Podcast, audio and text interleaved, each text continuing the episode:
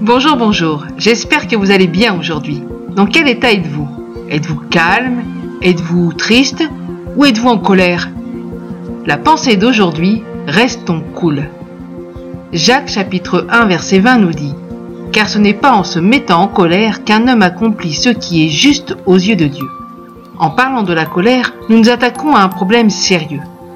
Pour beaucoup, il existe une sorte de sainte colère qui nous permet de justifier certains de nos comportements.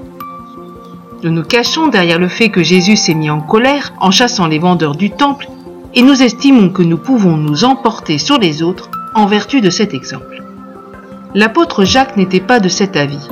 Pour lui, la colère ne démontre pas quelque chose de juste et si nous regardons de plus près les passages qui parlent de Jésus dans le temple, aucun des évangiles ne dit qu'il était en colère.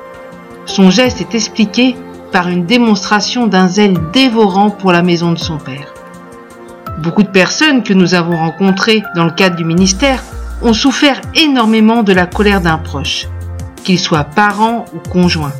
Subir la colère provoque une paralysie, une culpabilité et une très mauvaise image de soi. Quand nous laissons libre cours à notre colère, nous ouvrons la porte à la destruction de ceux qui nous entourent et à une détérioration de nos relations. Cependant, en tant qu'être humain, ce n'est pas facile de ne pas voir tout rouge dans certaines situations. Mais dans ce cas, l'apôtre Paul nous suggère de ne pas laisser la journée se terminer sur ce sentiment.